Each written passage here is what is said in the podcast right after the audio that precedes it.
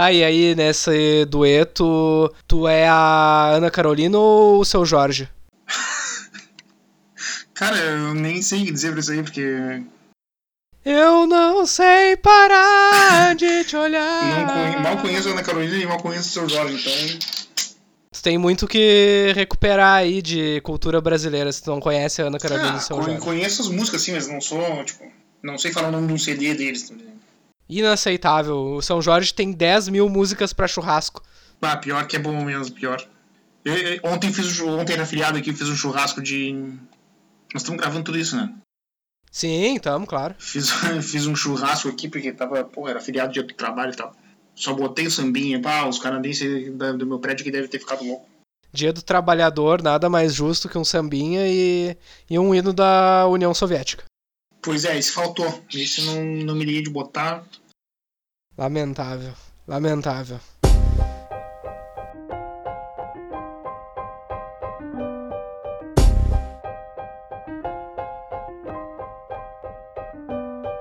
Olá, amigos e amigas, bem-vindos a mais um Stepcast, o podcast que traz os destaques e detalhes do mundo da NBA.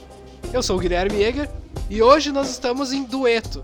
Rafael Amarante, como tá, Rafael? Tudo bom? Tudo bem, Gui. Assim, Gui, hoje, hoje não tem NBA. Então vamos fazer o seguinte. Eu vou soltar uma trilhazinha aqui, tu solta todo o teu birabelo interior. tá?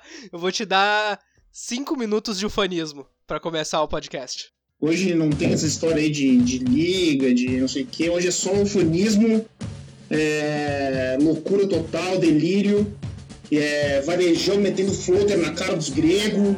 Ah, não sei o que, é a Grécia, é, é Giannis, é, é berço da civilização ocidental, não sei o que. Não quero saber de nada disso aí, cara. Que é Brasil, rapaz. Que é o caboclo tirando Ah. bola de dentro do ar ali. E era isso. Ai, cara. Quando o Varejão acertou aquele floater ali, é que tudo tava dando certo. né? Não, é porque ali, ali era pra, pra ganhar mesmo, não tinha mais o que, que acontecer. Depois disso os caras tiveram falta, lance livre, não sei o quê. Mas quando cai aquele floater ali no varejão, a bola vai retinho, cara. O varejão parecia o Trae Young ali no negócio. É, o Varejão. O Varejão ele acertou uma sequência de floater e antes um finger roll, né? É, é, Que eu nunca vi ele acertar na vida. ele, ele deu uma finta na hora que ele fintou pra direita, de costas pro garrafão, de costas pra cesta, ele fintou pra direita. O cara foi babando, nem, daí girou pra esquerda e meteu o ganchinho por cima do, do ombro ali. O grego nem viu o que aconteceu, cara. O cara tava demais hoje. O cara transformou o grego em kebab. Não, assim, ó. Que jogo, cara. Só pra, pra atualizar o pessoal aí, a gente tá gravando na noite do Do dia 13 de setembro, dia 3 de setembro, exato, que o Brasil venceu a Grécia no campeonato, na Copa do Mundo. 79 a 78, um jogo dramático. Eu até não cheguei a ver, eu vi só os melhores momentos depois, porque o capitalismo faz isso com a gente. É, Mas realmente o drama que foi esse jogo e a, e a Copa do Mundo tá bem legal, né? sim, tá, tá bem legal. Eu não consegui ver muito porque justamente tem o mesmo problema, né? Tem esse sistema de produção aí não permite. Mas eu consegui ver boa parte do Brasil hoje e foi, foi um baita jogo mesmo, assim. Não consegui ver a virada do Brasil, mas eu vi o primeiro tempo e pelo que eu li de análise assim, de, de melhores momentos, o, o jogo em, em si, o jogo como se desenvolveu não mudou muito, né? Mas o que mudou foi que parou de cair a bola da Grécia e a marcação do Yannis funcionou basicamente o jogo todo, né? Então, É, teve Alex o Brabo ali, né? Deu. Alex o Brabo e o treinador ainda. Como é que é o nome do cara mesmo? O cara é 4. Alexander Petrovic. Deu aquela cornetada depois do jogo, né? Espetacular. O cara é o, é o Renato Portaluppi do basquete. Espetacular. O Petrovic, pra quem não sabe, ele falou depois do jogo, abre aspas. Eu, há seis meses, desde que os Raptors jogaram contra Milwaukee, eu já sabia como eu ia parar o Antetokounmpo. Então, eu só queria saber de parar os outros jogadores. O Antetokounmpo eu já sabia que ia parar. E foi espetacular.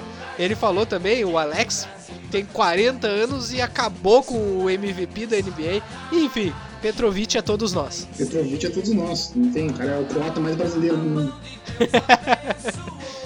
E é nesse clima de pura alegria nacionalista, que é algo que a gente não sente sei lá quanto tempo nesse país. É.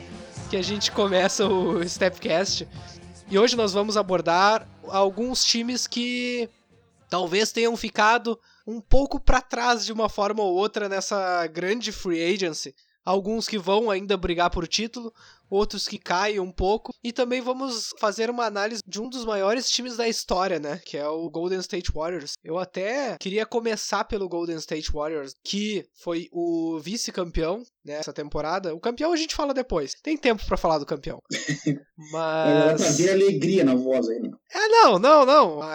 Aqui é puro jornalismo objetivo. Ah, sim. Vamos falar dos Warriors, que nessa pré-temporada, o que se especulava durante durante toda a temporada aconteceu realmente, Kevin Durant saiu. Não foi para os Knicks, como muitos falavam, foi para o Brooklyn Nets, mas o resultado deixa o, o, Golden State Warriors numa situação similar e, claro, também a gente agora pode olhar para trás com a perspectiva desse núcleo de Stephen Curry, Klay Thompson, Draymond Green e Kevin Durant. E nós podemos uh, colocar o time deles finalmente num contexto histórico, né? Pelo que eles conquistaram na, na sua história, talvez curta para uma dinastia, né? Eles seriam talvez uma das, um dos maiores uh, times de talento singular da história da liga. E é difícil até fazer esse tipo de análise, né? Porque a gente não viu vários tipos de times históricos assim, né? O Showtime Lakers, o próprio Celtics, que de oito títulos ali, aquela sequência. Até o próprio Chicago Bulls do, do Michael Jordan, né? É difícil fazer esse tipo de análise, mas olhando para a história da liga, assim, para nível de qualidade dos jogadores, nas estatísticas que tentam capturar, assim, a qualidade dos times, é com certeza um dos, vamos dizer, cinco maiores aí times da história, eu diria. Até pela, pela presença desse, de dois jogadores que são históricos, né? Assim, tipo, o Duran é um dos maiores pontuadores da história da NBA, da história do basquete. É um cara que, pelo tipo físico dele, pela, pela habilidade, pela característica de jogo, a facilidade do arremesso, mesmo tendo um tamanho, assim, muito maior do que, que outros caras da posição dele, é um jogador que se coloca aí não, entre os, sei lá, 15, 20 maiores da história. E o Steph Curry é um cara que, não ele sozinho, mas ele foi a principal figura dessa transformação da liga, né? É, da maior proeminência da bola de três. Ele é o símbolo disso. Então é um cara que, para mim, aí seria o talvez o segundo maior armador da história do, da, NBA. E além disso, é um cara que carrega essa transformação, assim, esse é o símbolo da transformação da liga, né? Então, tendo esses dois caras no time, o Warriors, para mim, esse ciclo que tá acabando, né? Que o, que o Warriors agora a gente até vai falar, tá entrando numa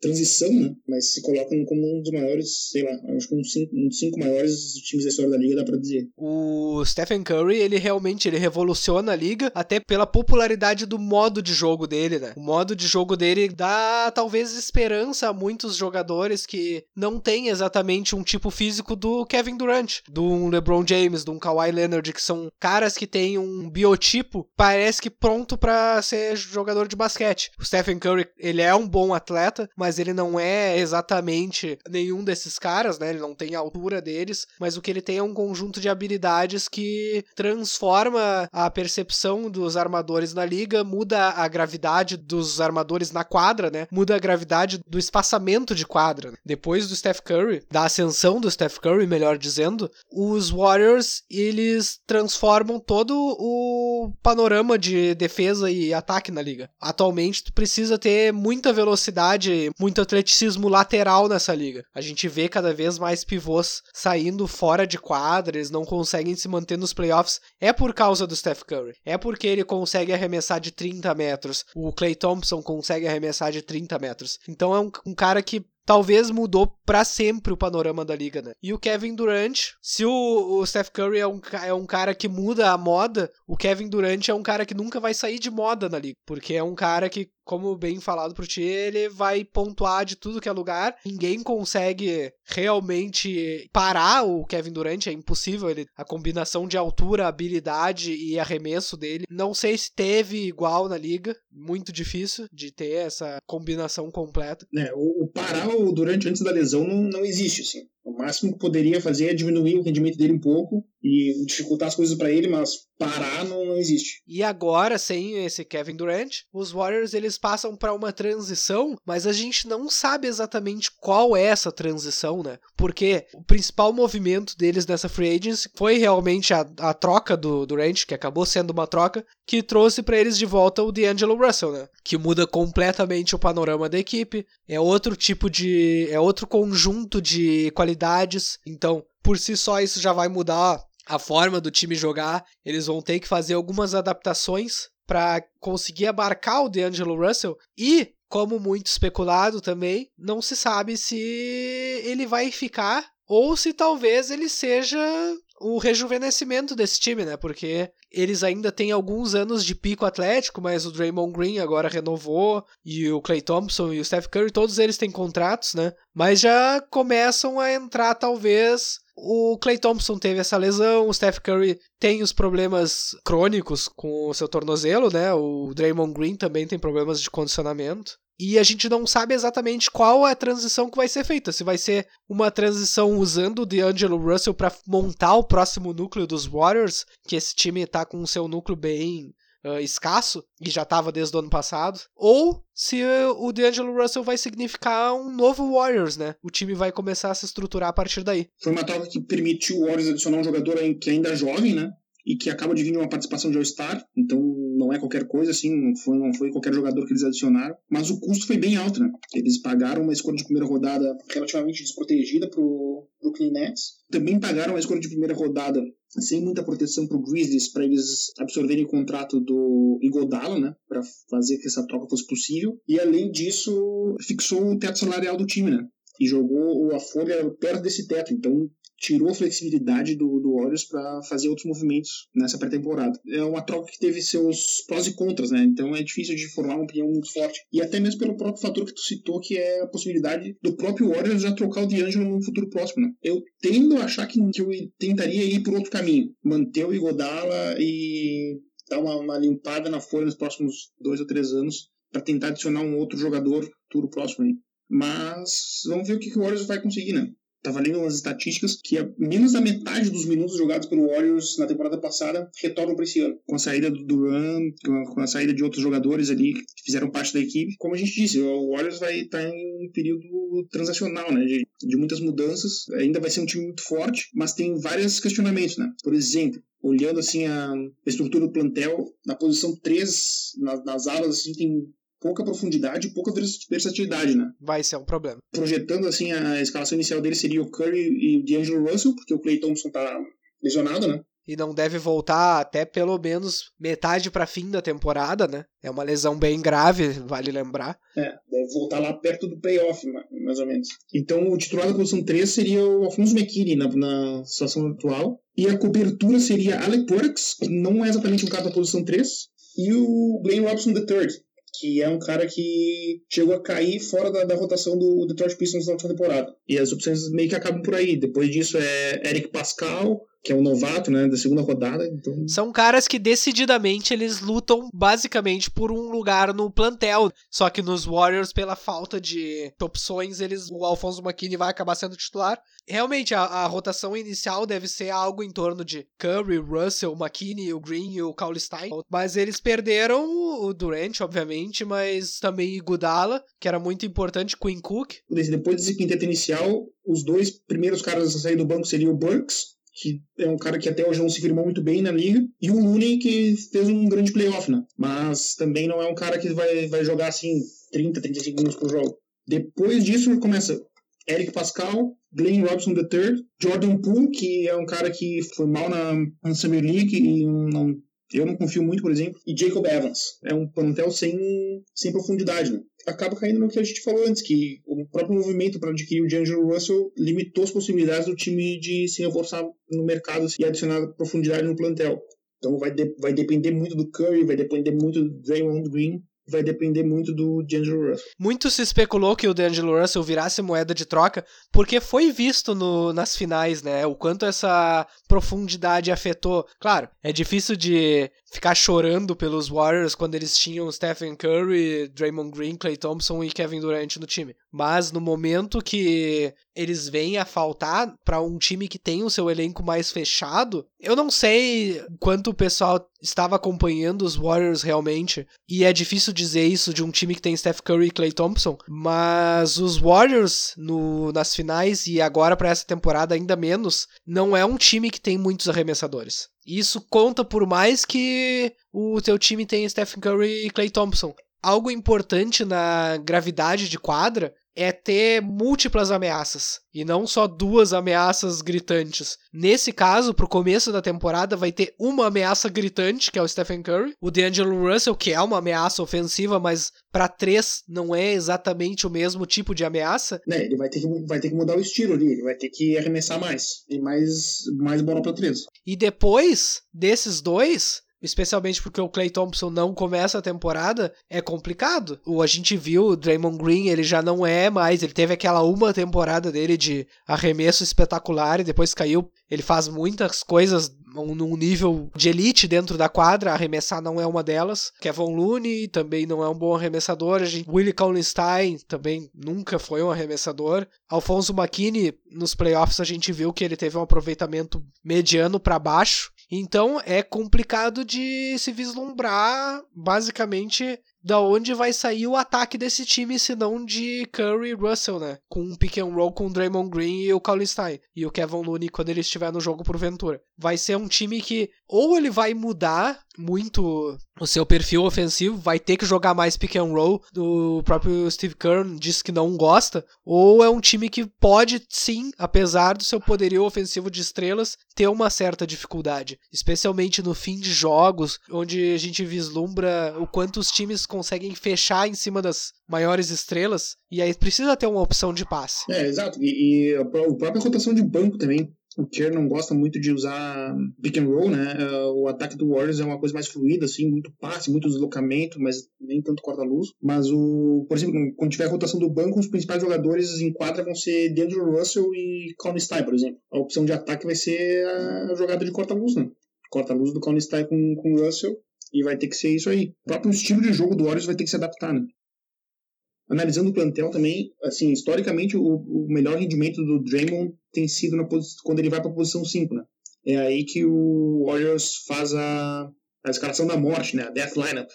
Que, que é aí que eles vencem os jogos e tiveram esse rendimento histórico, né? E olhando para esse plantel, é difícil de achar qual vai ser a escalação que eles vão botar em quadra para conseguir liberar o Draymond Green para a posição 5, né? É, eles não têm esse cara na, na posição 4 ali, ou até na posição 3, dessa acumulação de jogadores para conseguir colocar o, o, Green na posição 4. Vai ter muito tempo de Stein, muito tempo de Kevin Looney, então o Draymond vai passar a maior, grande maior parte do tempo dele de, na posição 4. É mais uma coisa que tira a versatilidade do Warriors, né? A defesa de ala deles também, por consequência disso, vai se prejudicar muito. O Draymond Green acaba tendo uma sobrecarga nesse caso. Porque simplesmente não tem mais ninguém. Na hora que o bicho pegar e eles precisarem marcar o, o Kawhi e o Paul George, não vai ser o Alfonso McKinney que vai fazer o trabalho. E a profundidade desse elenco tá na posição 5. Então, é o que, que se faz nessa questão? Se maximiza o Draymond Green ou se maximiza o elenco e dá mais uma folga pro Draymond Green para que ele consiga fazer essas outras funções dele. Vai ser uma conciliação bem complicada. Eu, eu diria que a Death Lineup ela não, não tem como existir nessa conjuntura do elenco dos Warriors, porque eles vão precisar também fazer uma manutenção de minutos do Draymond Green, vão precisar colocar o Kevin Looney e o Willie Cauley-Stein por uma simples questão de talento. Se eles não colocarem esses caras,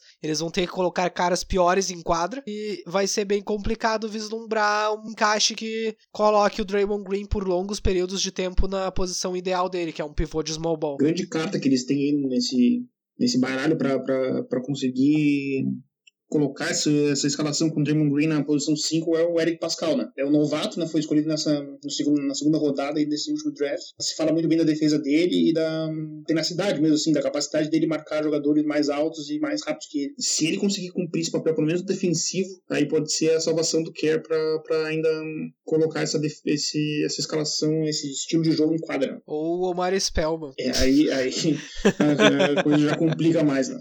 Até porque o próprio Omar Spellman é um pivô, né? Mesmo ele sendo baixo em posição, ele joga na posição 5. Dito tudo isso, dito esses problemas, eu tô muito curioso para ver essa parceria do Stephen Curry e D'Angelo Russell. Curioso como experimento mesmo, sabe? Uhum. Para ver como funcionaria essa divisão de tarefas, essa divisão ofensiva. Eles têm um potencial para serem divertidos de uma maneira que talvez Dame e CJ McCollum são divertidos, ou eles têm o potencial, que é a grande piada que todo mundo gosta de fazer, de ser o novo Stephen Curry Monta Ellis, né? É verdade. É bem interessante em ver como o D'Angelo Russell navega o pick and roll, tendo a, a ameaça do Steph Curry ao lado, né? Ver como ele faz o seu jogo, ele é um bom distribuidor. É, é preciso ressaltar que, apesar da gente falar das falhas do, do jogo do D'Angelo Russell e, e o encaixe dele não ser exatamente ideal, ele tem também uma visão de jogo muito boa, ele tem um jogo intermediário que vem evoluindo, um jogo de três que vem evoluindo, tem dificuldades de bater para cesta ainda, mas tem um jogo de floater que tá melhorando. Então, ele é um pontuador um pouco mais dinâmico hoje. Talvez isso seja necessário pro time, ainda que vá se depender muito mais do Steph Curry. Seja necessário essa segunda ameaça dinâmica de mid-range, porque esse time talvez não consiga criar tanto espaço. É, eu, eu vejo, principalmente no começo da temporada, eu vejo a bola um pouco mais na mão do D'Angelo e o Steph Curry fazendo aquele trabalho de, de correr atrás da parede, de, de movimentação para receber a bola e, e partir pro arremesso. A marcação vai fechar mais nele que é uma coisa que a gente já viu ali no, na própria série final contra o Raptors. Mas eu acho que a bola um pouco mais na mão do D'Angelo, para ele fazer essa distribuição, fazer o trabalho no, no mid-range ali e tentar achar o Steph Curry na movimentação, acho que vai ser mais predominante no começo da temporada do que, do que a gente está acostumado a ver com o Warriors, né? Rafael, tu falou aí dos Raptors dessa série com os Warriors. Me refresca a memória, o que, que aconteceu nessa série mesmo? é, teve um, um time aí foi campeão, cara. Foi? É, e não foi o Warriors. Uau, uau, não foi o Warriors depois de todo esse tempo. Bom, então acho que a gente tem que falar do campeão, né? Finalmente, vamos aí, não, vamos partir pro quarto episódio e vamos falar do, do, atual campeão, né? O atual campeão da NBA, Toronto Raptors. O cara falou com gosto, cara. É muito bom de falar isso. É muito bom. é, eu não sei descrever é, eu ainda. Eu não, eu não sei como é que é isso, cara. Ah, um dia vocês chegam lá, agora com Bojan Bogdanovic vocês chegam lá. Não, isso aí eu não tenho nem. A gente até conversou sobre isso, eu não tenho nenhuma, nenhuma expectativa. Vacinado. Isso aí eu tenho uma das coisas que eu tenho certeza que nunca vai acontecer. Vacinado, né? Vacinado. Não, não é nem vacina, cara. Isso é, o SUS é... tá trabalhando bem aí no Canadá, né? isso aí é um fato da vida, cara. O cara não foi campeão com o Stockton Malone, não é campeão nunca mais. É, não, não quero falar do Cal Malone. Eu, se eu for falar do Cal Malone, eu vou falar das doações dele pro NRA. É melhor, é melhor ficar frio mesmo aí. Melhor vamos, ficar tranquilo. vamos ficar tranquilo. E falar Fica do tranquilo. Toronto Raptors, né? Que foi o campeão da NBA. E três semanas depois de ser o campeão da NBA, porque nada na vida é, é pleno o Toronto Raptors perde realmente seu melhor jogador, né? O Kawhi Leonard. Ele decide voltar para casa, jogar no Los Angeles Lakers. Não, desculpa, pera. Jogar no Los Angeles Clippers, né? O verdadeiro time da cidade de Los Angeles. Eu sou contratualmente obrigado a falar isso. E os Raptors agora eles vão para um momento em que eles estão em fluxo, né? Assim como os Warriors, é muito curioso ver que os dois finalistas da NBA, eles não têm exatamente a perspectiva de chegar lá de novo. Os Warriors que foram o vice, inclusive têm mais perspectiva que o campeão, né? Porque o Kawhi realmente era a grande força que dirigia esse time, né? Foi um time que apostou em um ano de um jogador top 5, top 3 da liga, mas que não sabia se ia ter realmente essa produção. E essa aposta deu dividendos enormes, né? Uma das grandes apostas da história da liga, talvez. Olha, e acho que a lição é assim, ó, se, se tu conseguir adicionar um um dos maiores jogadores da história dos playoffs a um time que já tem umas sete jogadores de alto nível, tu tem uma boa chance de ser campeão. Eu acho que a lição é, é essa coisa simples, assim. Porque é, é, é, isso que o Kawhi Leonard é, né? Se tu for analisar o que ele já fez nos playoffs, tanto pelos Spurs quanto pelo Raptors, ele é um dos,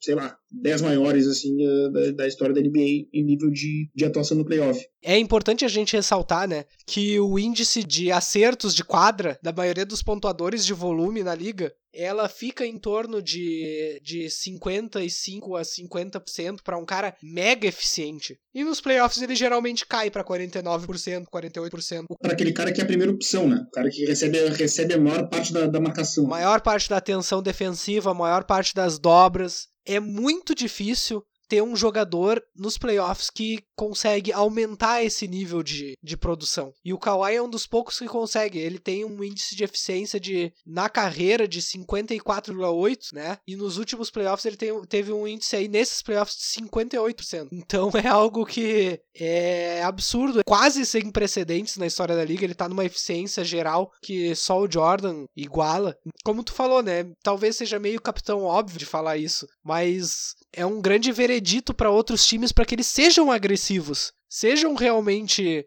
pulem em cima da oportunidade, porque ela pode não passar de novo. A gente vê aí quantos times que passaram a troca do Kawhi Leonard, quantos times que tinham pacotes melhores que os Raptors para trocar o Kawhi Leonard e manter um bom elenco e não e no fim decidiram não fazer. Exatamente. Às vezes, às vezes o pensamento é é montar um time que vai disputar o título por, por sei lá, 5, 6, 7 temporadas mas isso é até meio irreal nos dias de hoje, né?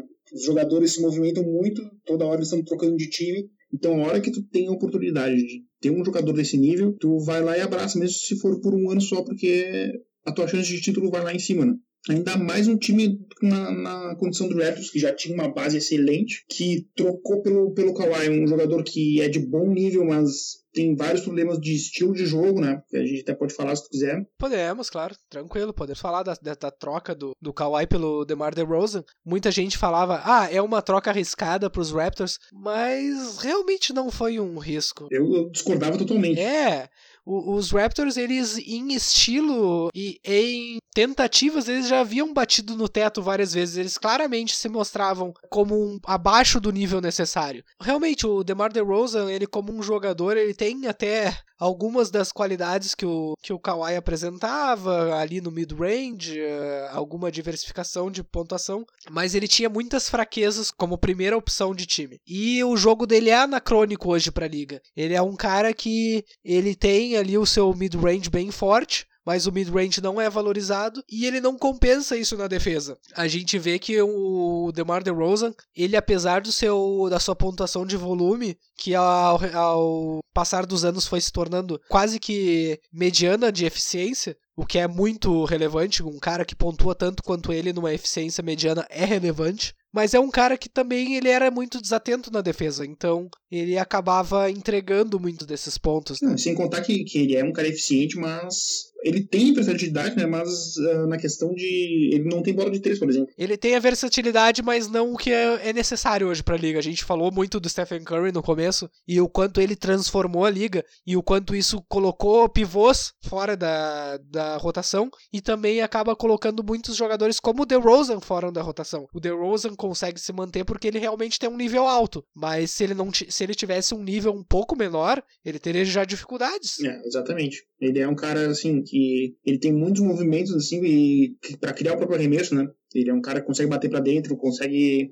arremessar com facilidade indo para a esquerda, indo para a direita, mas é tudo é, tudo de dois pontos, né? Cava faltas até, mas não é num, nível elevadíssimo assim e não tem a bola de três. Então, realmente, mesmo mesmo sendo eficiente para o tipo de arremesso que ele que ele geralmente usa, é um cara que acaba não sendo eficiente em relação à média de outros caras que são primeiras opções nos seus próprios times, né?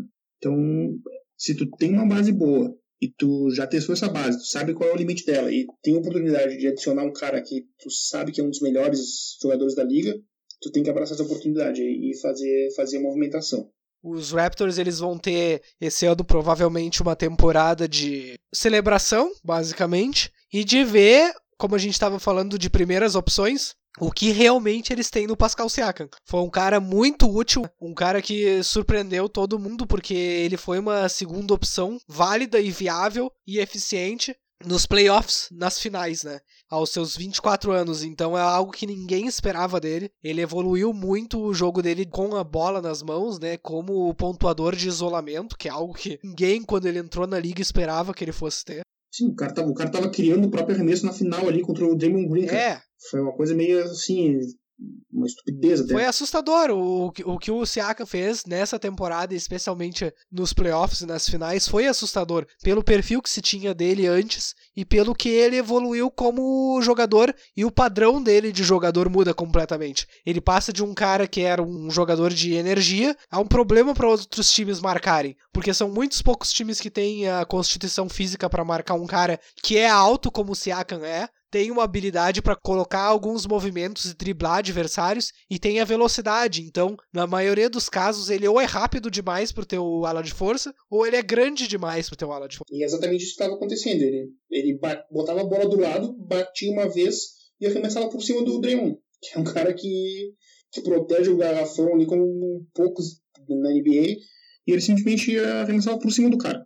É, era uma coisa impressionante mesmo. Assim. A gente fica realmente no aguardo agora dos Raptors o que, que vai acontecer com o time, né? Porque nós sabemos que o Masai Ujiri, ele não é como como dirigente a figura mais sentimental, por assim dizer. Ele já é conhecido por algumas trocas bem frias e essa deveria ser uma temporada onde os Raptors têm uma comemoração, mas ainda tem um time suficiente para pegar a parte de cima de tabela do, da Conferência Leste. Dependente das trocas, né? A gente sabe que o Kyle Lowry, o Mark Gasol e o Serge Ibaka têm contratos expirando numa temporada onde muitos times vão brigar por título, vão buscar uma vantagem competitiva, porque é uma temporada muito divisiva sobre quem vai ser o favorito pela primeira vez em anos. Então acredito que o mercado de deadline vai ser bem agressivo e talvez os Raptors busquem explorar isso. Caso contrário, devem ser uns times de playoffs com o Siakam completamente como a primeira opção e aí vai se ver o que, que isso vai dar. O Nick Nurse já falou que ele pode até colocar o Siakam na posição 3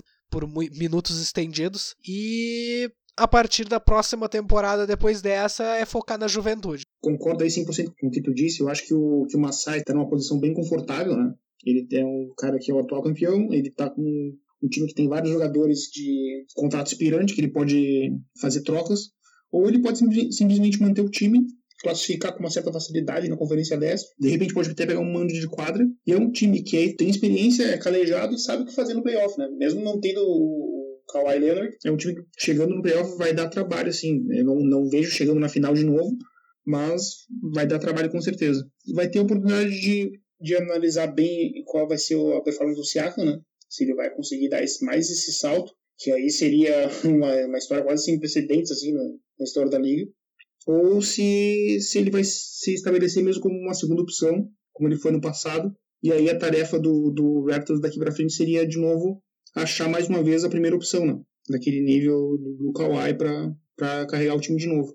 Não, e importante destacar que se o Siakam for uma segunda opção, tá ótimo. Realmente, os Raptors já atingiram a loteria, mas essa, essa temporada vai ser dedicada a ele. Sim, e, e, outra coisa que essa, essa temporada vai ser dedicada é analisar o que, que vai ser do Odiano Novi, né? Um cara que ano passado perdeu espaço, assim, e no playoff teve problemas familiares ali e tal, e não nem participou, né? Acho que ele nem chegou a jogar no playoff. Isso, ele teve. Os problemas familiares foram no começo da temporada, e quando chegou os playoffs ele teve um apendicite, não conseguiu jogar. Era falado que o Raptors podia sentir essa falta e tal. Até sentiu, né? Porque é um jogador de bom nível, então sempre bom ter no, no plantel, mas acabou sendo vitorioso mesmo assim. Né?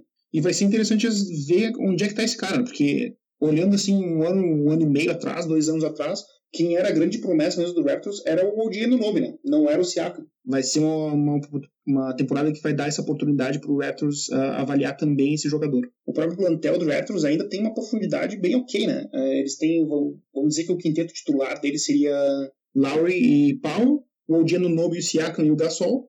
E aí no banco com o Van, Van Vliet, que fez um playoff espetacular, né? Um cara que em vários momentos ali botou o time nas costas. É, é engraçado porque o Van Vliet ele começou os playoffs terrível e depois ele foi a razão que os Raptors ganharam o jogo 6 praticamente. Até na série contra os Sixers ali, ele tava tava não conseguia jogar, né? Ele tava tava travado assim. A série contra Orlando e contra a Filadélfia foram bem ruins e depois ele realmente só depois a partir de Milwaukee que ele engrena. É, ele meio que destruiu ali o Bledsoe e depois daquilo ele não, nem olhou para trás mais, né? Fez um trabalho defensivo no, no Curry excelente. O Raptors ainda tem o Ibaka, né? E adicionaram dois caras por contratos bem baixos que eles vão dar uma olhada para ver como é que vai funcionar no plantel, né? São dois caras que tinham uma perspectiva boa, sim. Até agora não, não conseguiram engrenar na liga, mas são apostas que o Raptors pode colher alguns frutos ali, que são o Stanley Johnson e o Hollis Jefferson, né?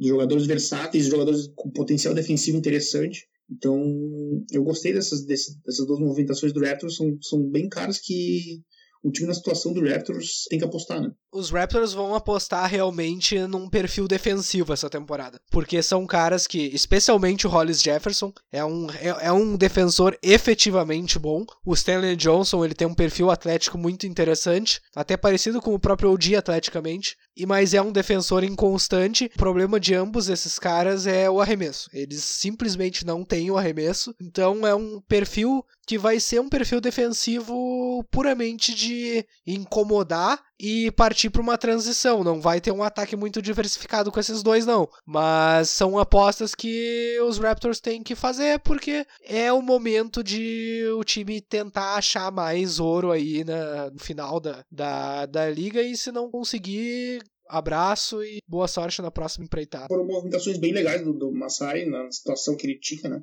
É aquilo, vai ser um time forte de novo, time experiente. O Lowry é um cara que eu admiro bastante, assim, o, time, o estilo de jogo dele é muito interessante. Meu herói. É um cara que. Esse é o meu herói. Até pode falar melhor que eu, né? É um cara que trabalha muito bem com o corpo, assim, com o posicionamento do corpo. Então, que tem, tem uma capacidade de passe bem alta e vai ter, vai ter um papel ainda maior, né? O papel do Siakam aumenta e o papel do Lowry aumenta também. E vai ser mais interessante também ver como o Lowry e o Gasol vão jogar mais agressivamente agora sem o Kawhi, né? Claro, eles vão ter o Siakam como primeira opção, mas esses dois vão precisar ser a segunda opção. E vai ser bem interessante. Eu acho que o time vai ter um jogo ofensivo bem divertido, apesar de não ser o mesmo nível. E, e vai, a ver, né? Vai ser uma temporada uh, basicamente sangue doce pro time, né? E é por isso que ele é perigoso, né? Se eu sou um time do leste ali, eu não gostaria muito de, de enfrentar o Raptors numa primeira rodada, assim, numa, até numa segunda rodada, porque é um time que, como tu bem disse, se manter todo mundo, vai chegar sem pressão, né? Mesmo e não tendo pressão, mesmo assim tem um bom nível, né? Se eu sou um Bucks ali, um Sixers, é um time que eu não gostaria muito de enfrentar. E como o Alexander Petrovic falou, né? O Bucks ele tem um problema. É, o MVP é de mentira, né? Não, vamos, vamos, vamos falar sério, vamos falar sério. Uh, não, é, é que hoje a gente está muito. A gente está muito feliz pela performance de Bruno Caboclo. Cara, esse aí é o verdadeiro MVP. O Memphis Grizzlies, a gente vai ter que fazer um episódio inteiro sobre o Memphis Grizzlies. Sim, e com metade do episódio dedicado a ele. Bruno, o maior erro da história do Raptors é não ter ficado com, com o Bruno Caboclo. É, vamos, vamos, vamos, vamos parar de falar de Raptors, que daqui a pouco o pessoal vai ficar enjoado.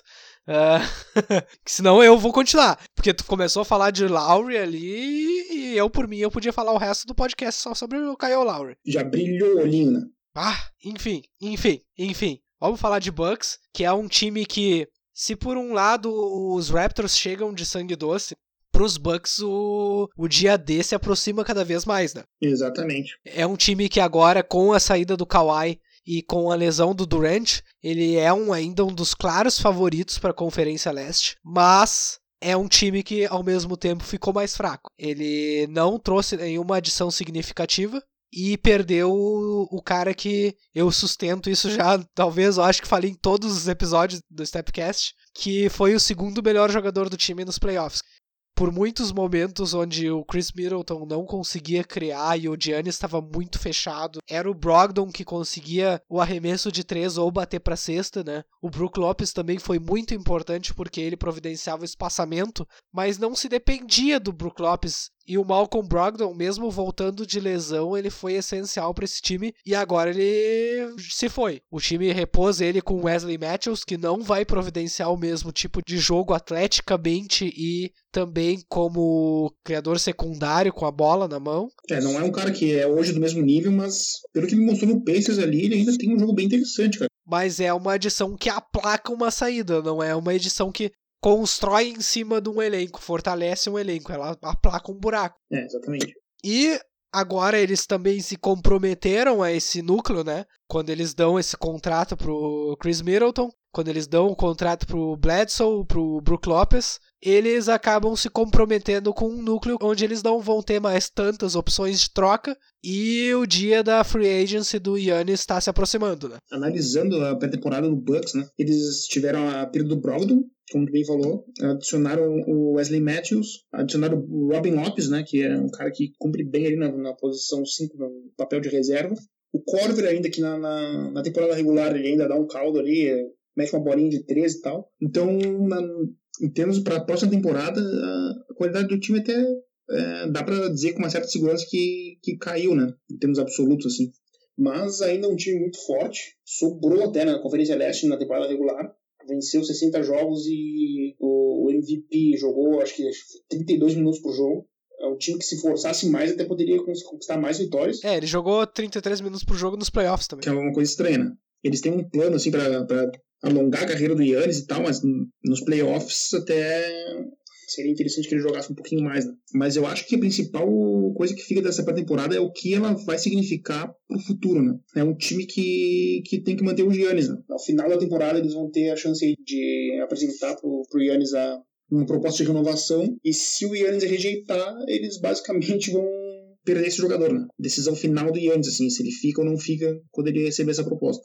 Então, com essa perspectiva, para mim, a direção deles falhou em ter deixado o Brogdon sair. Nem tanto pela qualidade do Brogdon, é um bom jogador, o contrato dele é até um pouco alto, porque ele é assim, mas no sentido de provar para Yannis que eles estão dispostos a, a pagar a taxa, a pagar o que for preciso para montar um time vencedor, né? Então eu acho que é nesse sentido a direção falhou na, na questão de provar isso pro Yannis. Então se eu sou o Yannis, eu já, eu já coloco um pé atrás aí. Que é um, o Bucks é um time que historicamente tem reticência em pagar a taxa, né, em investir tanto assim no, no, em plantel. E teve a chance de provar nessa situação do Brogdon e resolveu deixar o jogador sair, né? Trocar por, por escolhas de draft e repor ele com um jogador bem mais barato para acabar pagando menos em folha de plantel. Então, nem tanto na qualidade do time para a próxima temporada, mas no sentido de do futuro, eu acho que o Bucks acabou dando um passo em falso aí. Vamos ver eh, qual vai ser o resultado disso, né? O Yannis pode muito bem é um cara que sempre disse estar muito confortável em Milwaukee, gostar muito de jogar no, no Bucks. E é um cara que pode resolver ficar mesmo, mesmo assim, né? Apesar da, da qualidade do time se manter num nível de, de contender para as finais, essa questão do Brogdon é importante, porque em idade ele era um cara que se encaixava mais com o núcleo do que o próprio, por exemplo, do Wesley Matthews, uh, do que o Eric Bledsoe, que eles escolheram, né, em vez do Brogdon é um cara que se encaixa mais um pouco com a idade do Yannis. E também, uh, outra coisa que, se eu fosse o Yannis, e infelizmente eu não sou, mas se eu fosse o Yannis, eu ficaria com um pé atrás, é de que o time, na temporada passada, ele montou um sistema ofensivo perfeito para ele, mas primariamente perfeito. E a gente viu que nos playoffs, as opções primárias, elas rapidamente são tiradas de um time, né? Exatamente os Raptors eles conseguiram dificultar muito a vida dos Bucks ofensivamente e eles se viam sem alternativas. Essa alteração de padrão ofensivo ela é necessária. Por exemplo, quando o Yannis se via forçado a bater para dentro e encontrava sempre o Kawhi mais o Gasol, ele tinha que passar a bola para Brogdon, Middleton ou Bledsoe. O Bledsoe teve um playoff horrível, o Middleton na série não foi bem, e o Brook Lopes e o Brogdon metiam as suas bolas de três, o George Hill metia a sua bola de três, mas ficava nisso, eles não conseguiam criar se essa opção também fosse tirada. Não tem nenhum jogador que eles adicionaram que proporcione essa alteração de padrão ofensivo. Vai se manter no Chris Middleton essa responsabilidade de ser o segundo criador. E ele não deu tanta conta também porque acaba sendo sobrecarregado, né? Eu acho, eu acho que nem é uma questão de, da qualidade dos jogadores, mas é mais, mais uma questão de, da própria versatilidade do técnico. Né? Sim. O Budenholzer foi excelente na temporada passada, foi com justiça, na minha opinião, eleito melhor técnico, mas nos playoffs, como tu mesmo disse, faltou versatilidade e faltou alternativas para o ataque do Bucks. E é uma coisa que já tinha acontecido com o Atlanta Hawks, o Budenholzer. Na minha, na minha estimativa, o Middleton é um, é um jogador que, para a segunda opção, é um cara que cumpre muito bem esse papel, uma das melhores segundas opções aí. Eles ainda têm o Hill, ainda tem o Bledsoe, o Brook Lopes, mete arremesso. Talvez falta a opção de, de criação da própria arremesso, mas aí é uma coisa que falta para todos os times praticamente. São, são raros os times que vão ter uh, vários caras que vão criar o próprio arremesso. Que falta, na minha visão, é mais uh, varia variação tática mesmo, assim, na parte ofensiva. E é bem possível de que isso falte, porque o Yannis ainda é um jogador anacrônico, né? O Yannis, obviamente, tem o seu perfil físico espetacular, mas o arremesso a gente sabe que se precisar depender do arremesso do Yannis, os resultados não vão ser exatamente confiáveis, né? Sempre que o time precisa de um perfil de arremesso, o Middleton é a primeira opção, o time acaba tendo esse problema de construir em volta dele, então, realmente, falta uma criatividade ofensiva que o Budenholzer vai ter que se resolver, porque o elenco é difícil de ter alguma mudança, né? O esquema ofensivo do Bucks trabalha muito bem quando tem espaço e transição, né? Sim. Até por, por ser um esquema baseado pro Yannis, que é um jogador que brilha muito nessa, nesse tipo de característica, né? Mas nos playoffs o que acontece é que diminui os espaços, né? Diminui a velocidade do jogo, a própria arbitragem assim, deixa passar mais aquele agarrão, aquela coisa que diminui velocidade, diminui espaço. Fica realmente essa curiosidade para ver se o, se o Bucks vai ser mais versátil na próxima temporada. O Yannis até, na minha visão, vai ser um cara que vai ter ainda mais responsabilidade no ano que vem, né?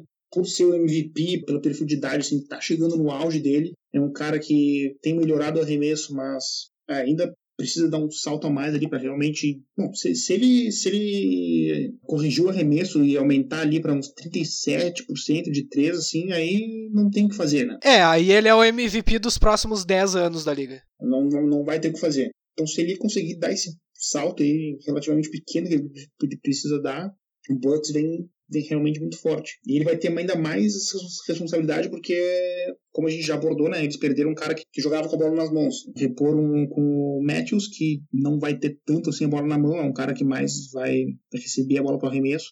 Então vai, vai ter mais responsabilidade, mais tempo de bola na mão do Yannis. Né? Dando uma passada aqui no plantel deles, eles têm um quinteto inicial com, com Bledsoe, Matthews, Middleton, Yannis e Brook Lopes. E além disso, ainda teriam George Hill, Ilyasova, Robin Lopes, Aí já são oito caras com perfil de rotação tranquilamente. Além disso, eles têm o Kyle Korver, o Dante Di Vincenzo, que é um cara que surgiu bem, cumpre bem ali em papel de ala com, com poucos minutos. E eles ainda, além disso, ainda têm Sterling Brown, que é um cara que também, como, como o Di Vincenzo, cumpre bem. Pat Connaughton, que é mais um cara para a posição 1 e 2 que trabalha bem defensivamente, é um cara que dá trabalho. E além de tudo, que é um jogador que eu queria abordar, que é o DJ Wilson. Né? É um cara que foi meio apagado assim, na primeira temporada dele, mas a temporada regular da passada ele teve atuações muito boas rendeu muito bem, o arremesso dele começou a cair, ele adicionou uma versatilidade pro time. Eu fico na curiosidade de ver, para mim, uma das principais uh, chaves para a temporada do Bucks é como esse jogador vai ser utilizado e se ele vai conseguir dar um salto a mais. Porque se ele conseguir, é um cara que adiciona uh, alternativas pro plantel do Bucks. Tanto o Bucks como esses próximos dois times que a gente vai falar em breve são times que vão depender muito do aumento da produção interna, né? Do plantel interno dos seus jovens. E o DJ Wilson, ele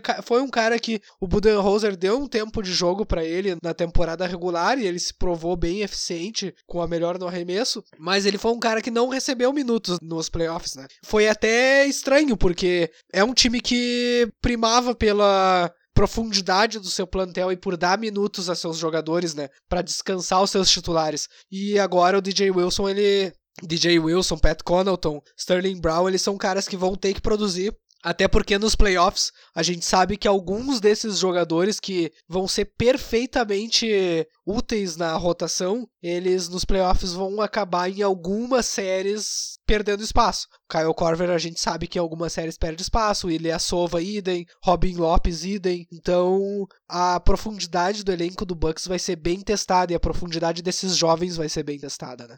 Como a gente falou antes, eu acho que a chave está nas duas questões. Como vai ser utilizada essa profundidade do plantel do Bucks, principalmente na figura do DJ Wilson, e chegando no playoff, qual vai ser a atitude do Budenholzer, né? Se ele vai conseguir adicionar essa, essa variação ofensiva, que é bom a gente lembrar também que foi a primeira temporada dele no Bucks, né? Ele pegou, pegou na mão um trabalho fraco do Jason Kidd e transformou principalmente a defesa do time, né? Transformou uma das melhores defesas da liga, se não me engano, a melhor, uh, estatisticamente. Hum, então foi, foi o primeiro ano dele, né? Talvez até exigir uma variedade maior assim de ataque seja uma coisa que não que até seja meio irreal, assim. Então vamos ver como vai ser esse segundo ano dele. Se ele conseguir adicionar mais versatilidade de ofensiva, principalmente, um, um, estilo de jogo que não dependa tanto da, de bater para dentro com o Yannis e chutar para uh, jogar a bola para a linha de três, né? Que tenha mais consiga uh, incorporar mais, mais tipos de jogadas, mais cortes, uh, mais corta-luz. Se ele conseguir incorporar esse tipo de coisa, o Bucks vem realmente fortíssimo. Para mim, até um dos principais favoritos aí. Exatamente. Um outro time que não é favorito para o título exatamente, mas é um time com um perfil ofensivo um pouco mais expansivo, talvez, é o Denver Nuggets, né? É um time que também não se mexeu muito nessa pré-temporada. Eles adicionaram, a única adição realmente expressiva foi o Jeremy Grant. Uh, que aliás é uma adição muito importante, a gente pode falar depois, mas é um time que ele vai ter muitos desafios, né? Porque a grande queda deles no, nos playoffs foi realmente seu perfil defensivo, que eles têm bons defensores, é importante a gente ressaltar, eles têm até uma defesa bem bem consistente, mas eles têm alguns buracos bem cruciais na sua defesa, que são a, as posições 1, 3 e 5, né? Que são talvez a oposição 1 e 3 são as posições mais importantes da liga atualmente. E é um time que agora eles vão ter uma defesa um pouco melhor desses alas com o Jeremy Grant, talvez. Mas muitos dos seus problemas continuam e a Conferência Oeste ela se torna mais versátil. Eles vão ter que lidar com alguns caras bem complicados. Eles vão ter que lidar com o Kawhi de novo uh, regularmente. Eles vão ter que lidar com, enfim, todos a, toda a volta do, do, dos grandes jogadores da, da Conferência Oeste, né? Que basicamente todos ficaram, exceto Durant. Mais Kawhi e Paul George e também Anthony Davis e LeBron, né? Vão ser dois pares de jogadores que vão dar muitos problemas pro Denver Nuggets. A gente viu que o Nikola Jokic, ao contrário do que muitos esperavam, ele realmente deu o salto necessário nos playoffs. Ele foi uma primeira opção excelente, mas é sempre difícil depender de um pivô, por mais talentoso que ele seja hoje em dia, para que ele seja essa primeira opção na liga. Né? Uh, eu não sei como tu vislumbrarias, Rafael, essa versatilidade defensiva dos Nuggets para marcar esse tipo de jogador, como o Kawhi, Anthony Davis, o Paul George, o LeBron, e também essa criação ofensiva de último quarto, que por mais que o Jokic tenha dado conta do volume, a gente viu que no fim dos playoffs era muita bola no Jamal Murray, né? E a gente não sabe exatamente se ele é um cara que vai conseguir manter essa eficiência ou mesmo dar um salto. É, e assim, na questão defensiva, o Nuggets vai ser sempre um time que, que vai ter questionamentos nessa área.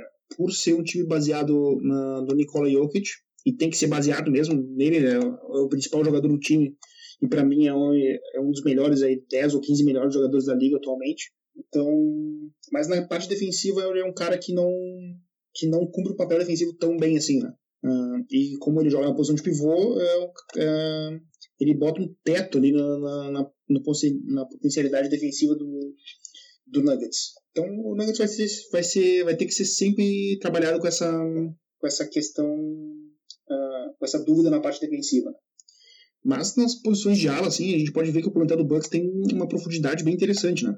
Uh, eles adicionaram o Jeremy Grant, que é um cara que vai ajudar bastante na, na parte defensiva. Eu acho que tem potencial para fazer uma combinação com o Jokic bem interessante. O Grant é um cara com, que joga com energia alta, é um cara que vai cortar para cesta e vai receber a bola do Jokic. É um cara que melhorou o arremesso dele então, eu achei uma troca muito boa para o Nuggets. Uh, eles têm o Torrey Craig, que é um cara que faz um trabalho defensivo competente.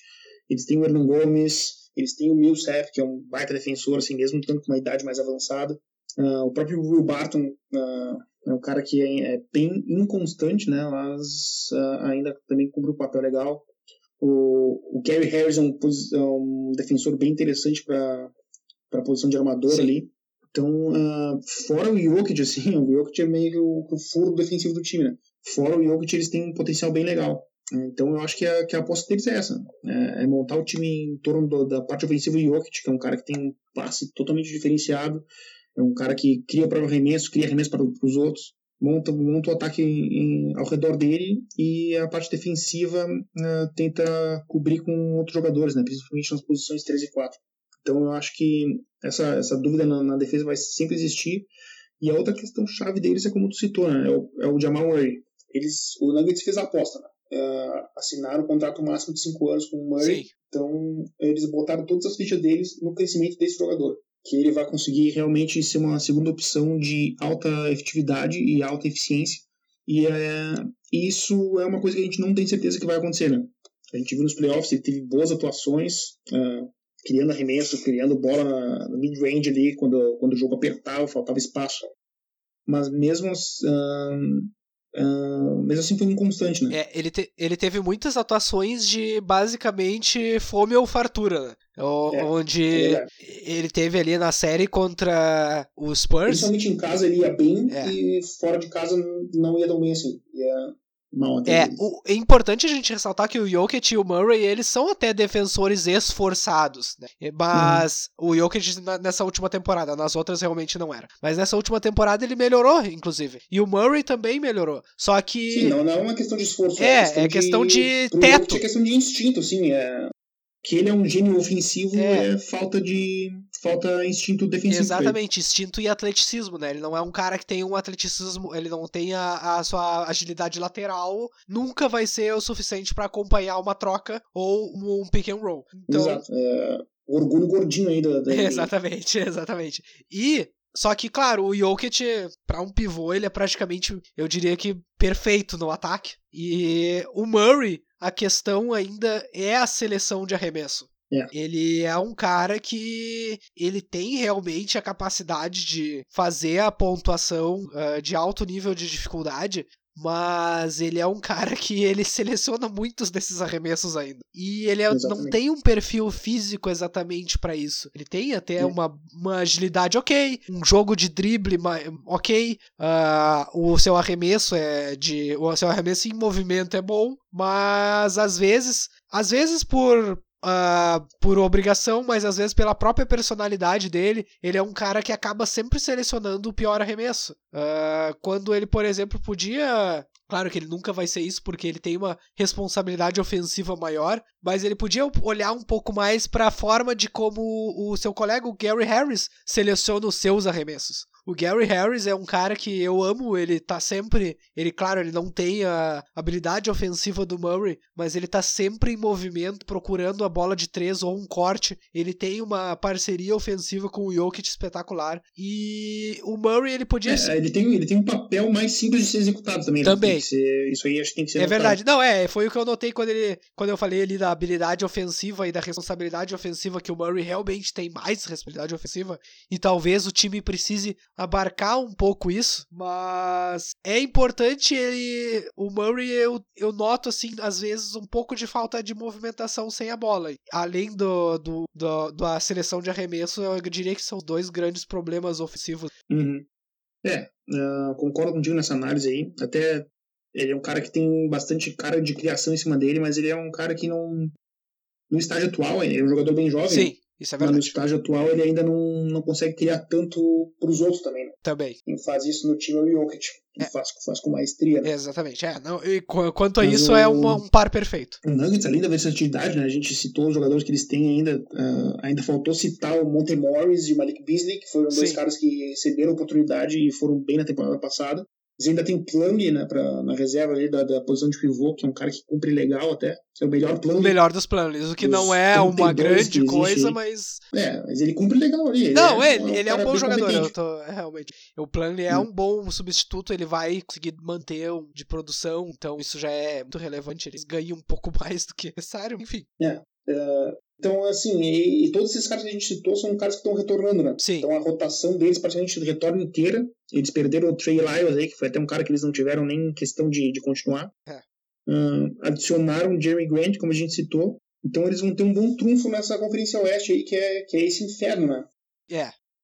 Essa briga de foice no escuro aí, que é a Conferência Oeste, eles têm esse trunfo da, da continuidade Exatamente. e do potencial de crescimento do, dos principais jogadores Os principais deles, jogadores. o Murray e o Jokic. Que, e... e... eles ainda têm uma, um Coringa, né? É. Coringa chamado Michael Porter Jr. Exatamente, Michael Porter Jr., que é, é bem, falando a verdade, é bem triste, assim, porque ele, desde o começo da carreira dele, ele ainda não conseguiu jogar na NBA, né, por conta de lesões, então é um cara que ele tinha um perfil como pontuador, né, no college, que era muito expressivo, que seria, inclusive, necessário para esse time, até para abarcar um pouco dessa responsabilidade do Murray. É um cara que poderia ajudar mesmo, mas uhum.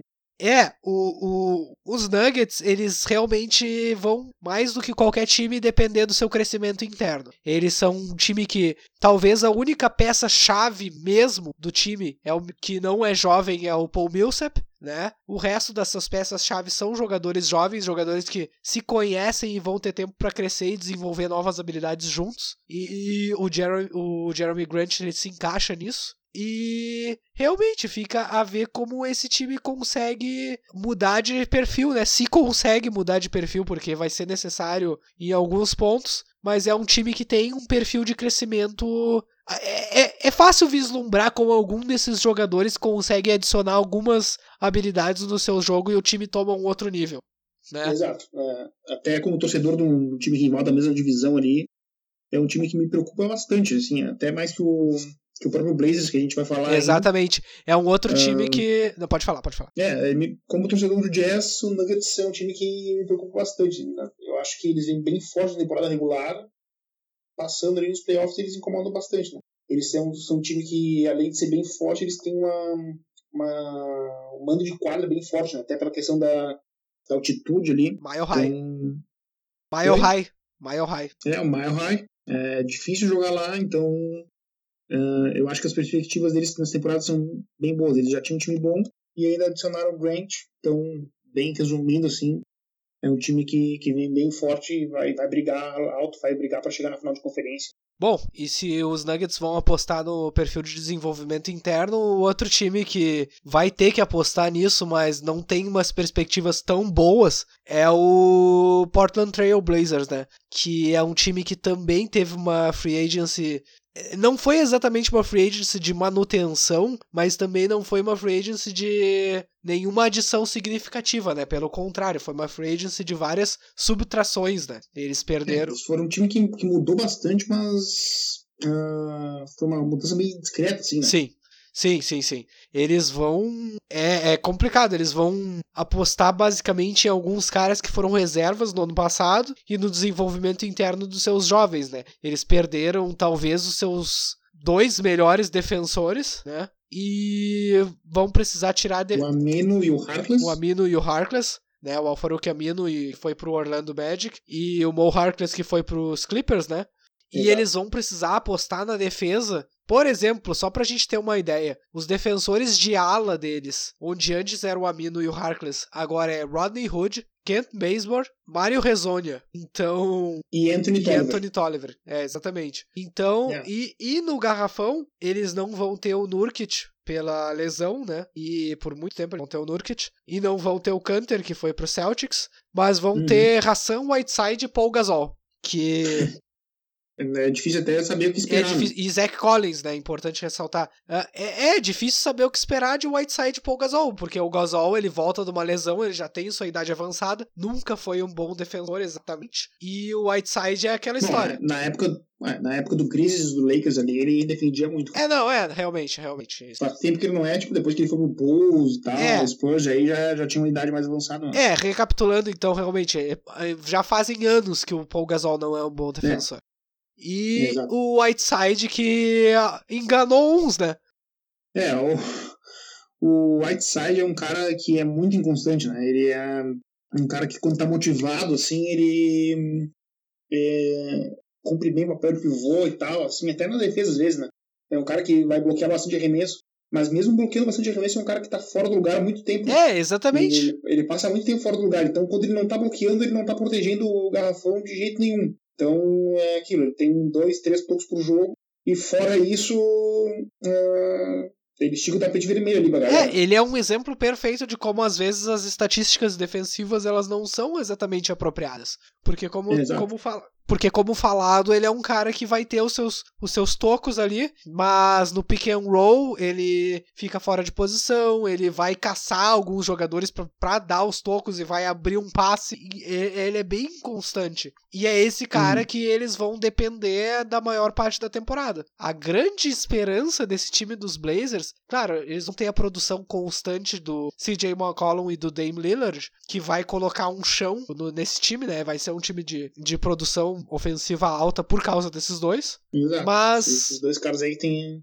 é, produção confirmada e vão, vão fazer o Blazers no mínimo competitivo, né? Quando Exato. dois aí. Exatamente. Mas numa conferência oeste muito forte, o grande, a grande esperança de crescimento desses, desse time tá realmente nos seus jovens, né? Tá no Zach Collins e no Anthony Simons. Uh, que são jogadores realmente que o Anthony Simons ele até tem impressionado bastante gente na pouca produção Cara, de. Eu, eu ia até te perguntar sobre esse jogador, assim, a, que o hype pra cima dele tá muito alto mesmo.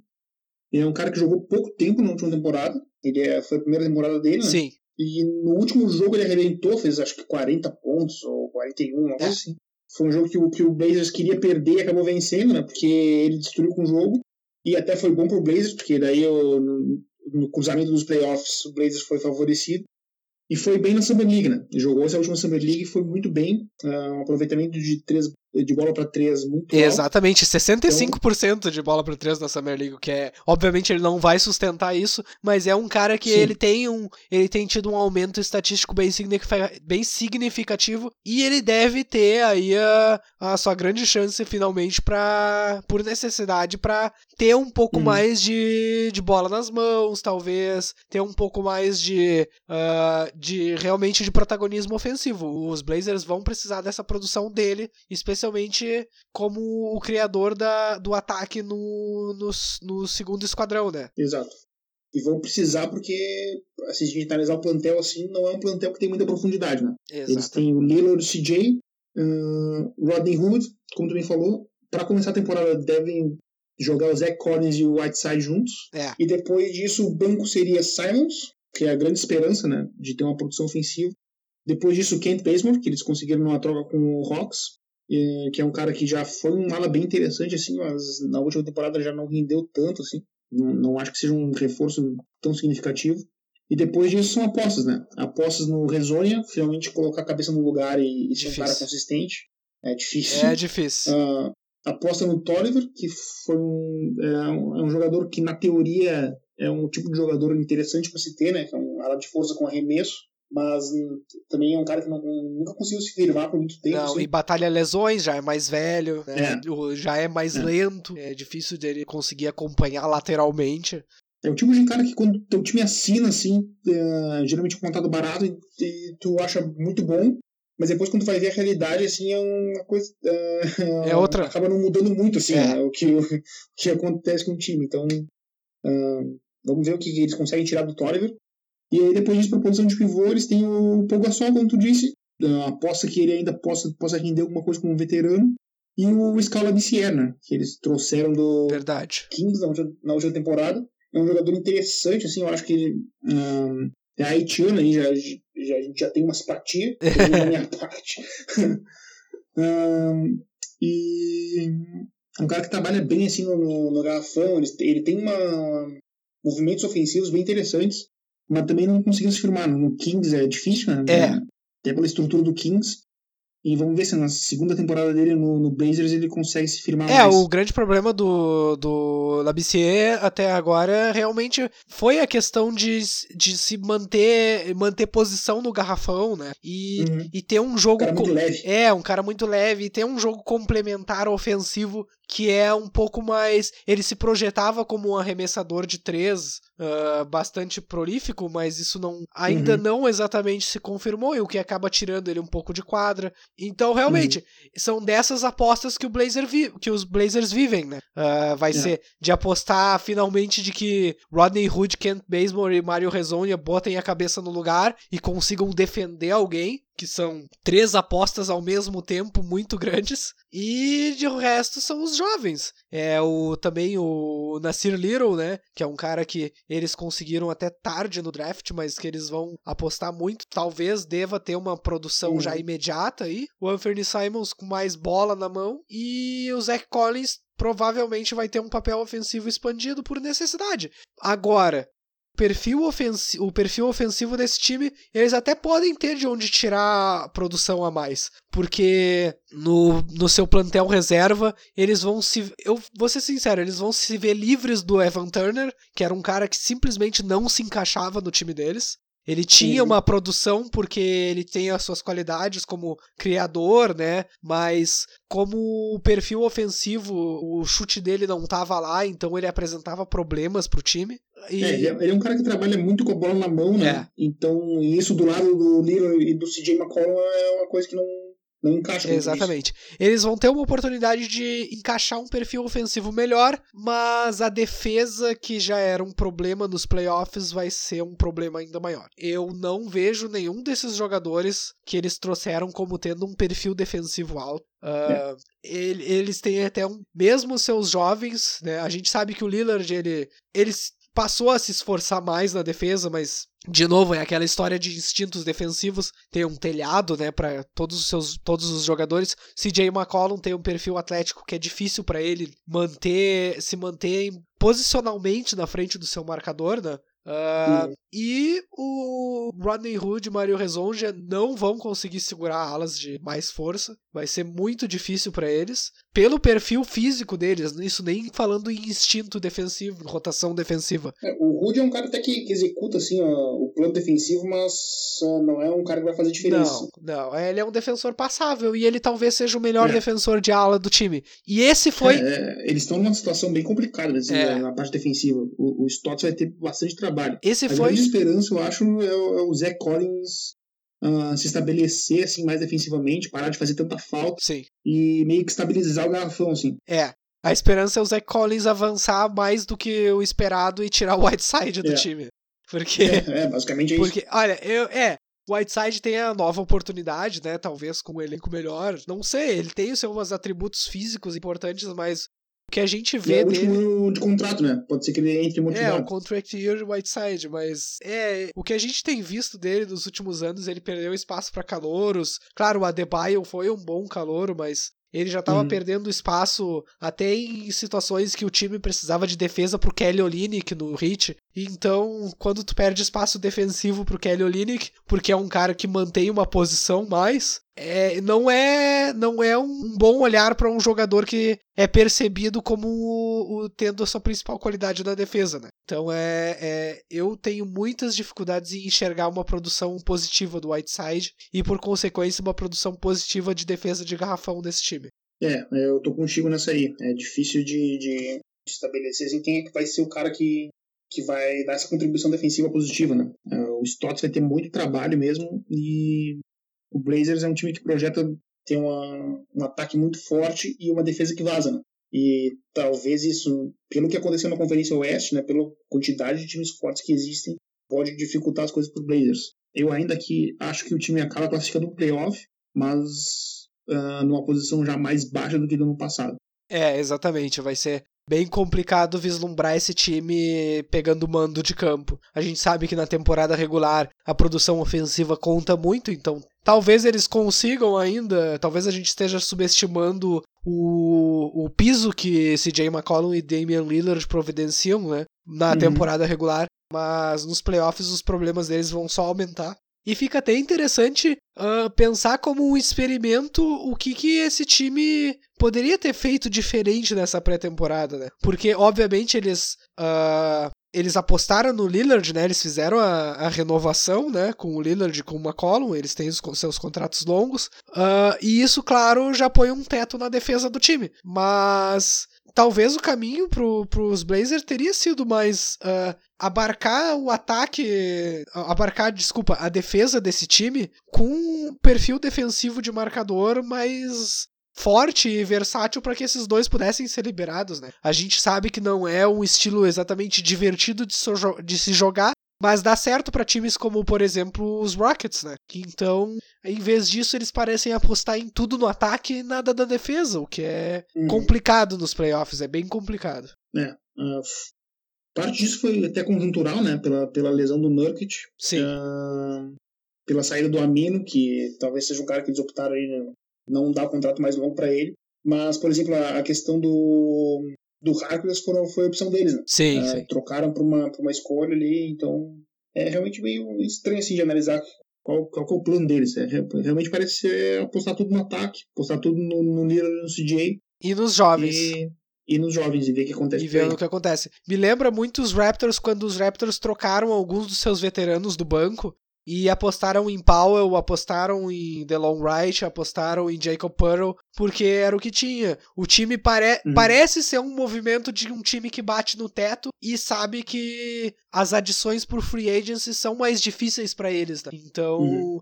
Parece ser um time que vai que faz o que é necessário, só que dentro dessa necessidade não tem os jogadores que abarcam as principais fraquezas do time. Então é bem estranha, no fim das contas, essa pré-temporada do, dos é, Blazers. Mas dito isso, um, é, de novo, é um time que ainda é forte, né? É um time que é para ser descartado, assim. É, e eles têm uma analisando sim a questão de contratual deles, eles têm a, pelo contrato do Whiteside, eles têm uma uma oportunidade até de trocar esse contrato, né? Talvez no momento que volta o Nurkic, o, o Whiteside tendo um contrato expirante aí, talvez eles uh, possam usar esse contrato para se reforçar em alguma outra posição. Teve até um rumor uh, envolvendo o Kevin Love. Sim. Uh, vamos ver qual é o tipo de movimento que eles podem fazer. O né? esquecido né? Kevin Love, né? Bom, e aí se eles trouxessem é. o Kevin Love, aí sim seria só ataque, né? É, seria a aposta total no ataque e o Nurkic se vire aí, né? Exatamente. Então, com isso, nós vamos dando encerramento a esse episódio do Stepcast. Eu gostaria de agradecer a audiência de todos e lembrar, né, que você pode nos ouvir no Spotify, Google Podcasts, SoundCloud, Breaker, Stitcher, Radio Public, Pocket Casts, Castbox, Anchor FM e também no YouTube, né? Se você quiser nos seguir lá no YouTube, deixar o seu like, ativar o sininho para sempre para sempre eu, eu nunca vou cansar de dizer isso. Ative o sininho, ativem o sininho. uh, vocês podem nos seguir no Twitter em @stepcastpod ou podem nos mandar o seu e-mail com todas as com todos os memes ufanistas do Brasil vencendo a Grécia para stepcastpod@gmail.com. Nós nos encontramos na próximo programa. Eu gostaria de agradecer então ao Rafael, muito obrigado pelo, pelo papo, né? Cara, Gui, foi um prazer aí ter essa conversa contigo. Um grande abraço e eu só queria deixar um recado que Yannis Nadinha, varejão rainha. E aí, Rafael, a gente foi mais Nate Duncan e Danny LaRue ou foi mais Bill Simmons e Ryan Russillo? Ah, cara, acho que a gente fez, fez o nosso aí, né? É, não, não vale nem a pena se guiar muito aí pelo, pelo que os gringos estão fazendo. Fica aí a... o ataque de Rafael Amarante, né? Ao estabelecimento dos podcasts de basquete. Nacionalista Rafael Amarante. também não, é, também não, né? Muito obrigado, nos encontramos no próximo programa e até mais!